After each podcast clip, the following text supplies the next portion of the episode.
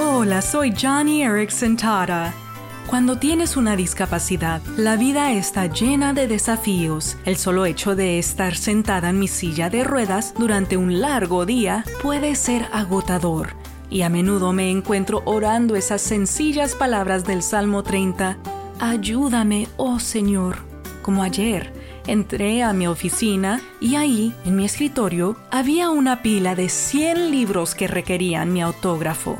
Verás, yo firmo mi nombre sosteniendo un bolígrafo entre mis dientes. Así que cuando vi todos esos libros me sentí abrumada, pero con la ayuda de mis compañeras de trabajo sosteniendo los libros y con oraciones de Señor ayúdame, logré autografiarlos todos.